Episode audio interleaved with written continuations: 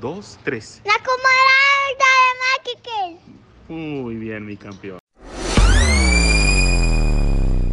¿Qué debe haber en un cubículo? Este tema es un tema muy interesante y quizás hasta te sorprenda, pero déjame decirte por qué pensamos en compartirlo.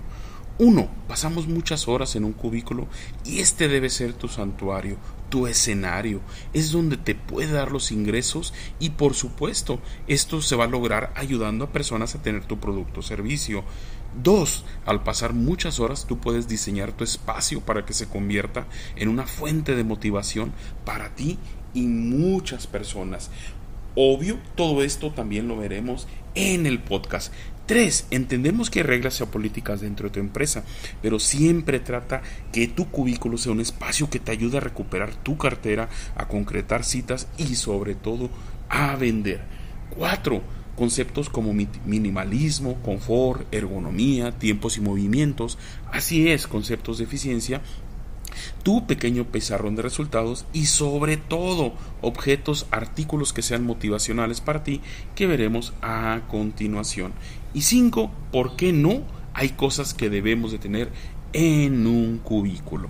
Muchos de nosotros pensamos que el lugar de trabajo de un vendedor al teléfono es simplemente eso, un lugar de trabajo. Nada más lejos de la verdad. Ese espacio que en algunos casos puede ser de un metro cincuenta por dos metros de largo, se puede convertir en un espacio que genere para ti, para tu familia, para tu empresa, en el mejor negocio generador de ingresos. Y lo mejor, una oportunidad de ayudar a clientes tanto para tener tu producto como para tener tu servicio. Así que vamos a ver algunas cosas interesantes. El diseño de tu espacio.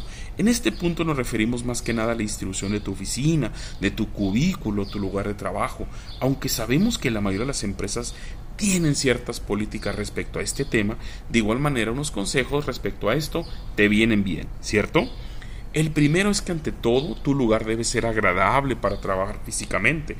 Nos referimos aquí al espacio físico de trabajo. Te recomendamos aplicar técnicas de ergonomía, es decir, diseño del espacio laboral, pero de manera general te explicaré que ante todo el teléfono, si es que aún cuentas con él como herramienta de marcación, debe estar en tu mano natural. Aunque esto suene sencillo de entender, ha habido muchas ocasiones en las cuales he observado cubículos de personas izquierdas o zurdas que tienen su teléfono en su mano diestra o derecha o viceversa, lo cual sabemos que significa su marcado. Recordemos, la prioridad siempre será por sobre todo el teléfono. Acuérdate de la película En busca de la felicidad. ¿Qué decía Chris Garner en, esa eh, película? Decía que su teléfono siempre tenía que ir cerca de su mano que utilizaba para marcar. Número 2. La misma regla aplica a las personas que utilizan el teclado para marcar. Y si es que eres uno de los vendedores que tienen la fortuna de marcador automático, el mejor consejo que es que te puedo dar es que le saques mucho provecho. Te concentres en el siguiente punto. Nos referimos a que siempre en tu mesa de trabajo debes de tener la lista de clientes a quienes les estés llamando, así como una agenda para posibles citas, una calculadora si es que se utiliza y si en tu oficina todavía no cuentan con ella, te recomendamos también tener un equipo de grabación para que te estés grabando. Recuerda el consejo o recomendación que siempre damos y es que te tienes que estar grabando los primeros 90 días que entras por primera vez a telemarketing y después por lo menos una vez a la semana. Estas grabaciones las tienes que escuchar en conjunto de tu líder de telemarketing, de algún compañero que tiene los resultados que tú quieres o, por qué no, hasta de una persona fuera de telemarketing que te puede dar algunos tips desde el punto de vista de un cliente. Además del espacio físico, también existe el espacio emocional y nos referimos a que tienes que tener objetos que son motivacionales para ti. Si queremos tener grandes resultados y el primero de ellos es que debemos de contar con una foto de tu familia o de tu ser más querido. Aunque sabemos que los números son importantes y sobre todo en las ventas, siempre debe haber alguien por quien alcanzar dichos números. Ese alguien que constantemente lo puedas estar observando a través de una foto. Así que te recomiendo que pongas una imagen de esa persona, ya sea persona, físico, material, que te esté invitando a alcanzar un sueño.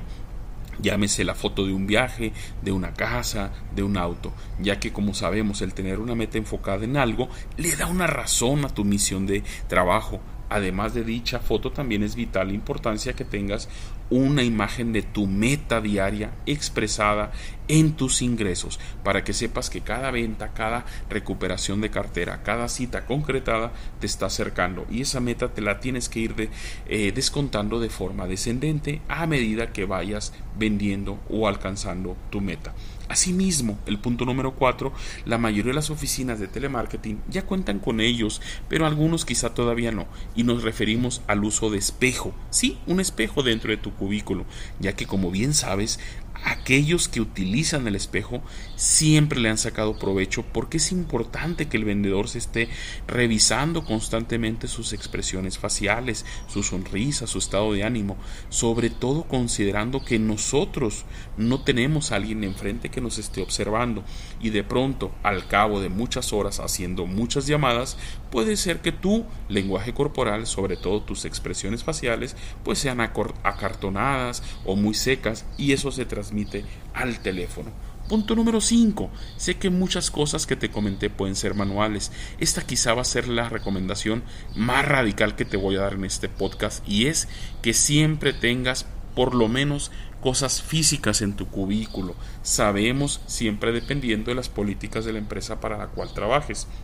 En este reporte físico tú tienes que tener tu número de llamadas que has hecho en el día, la duración de las mismas, si fue venta o no, históricos, ranking y mucho más.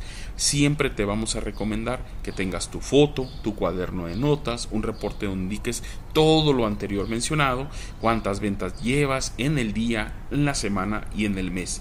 Recuerda que siguiendo este y muchos tips pasará de ser tu cubículo, un simple cubículo o oficina de telemarketing, a ser el escenario donde va a ser que tu ingreso se mejore todos los días. Muchísimas gracias, Alberto Munguía, la comunidad del telemarketing. Amigos, esto fue todo en la comunidad del telemarketing. Los esperamos en el próximo episodio, en el mismo canal y a la misma hora.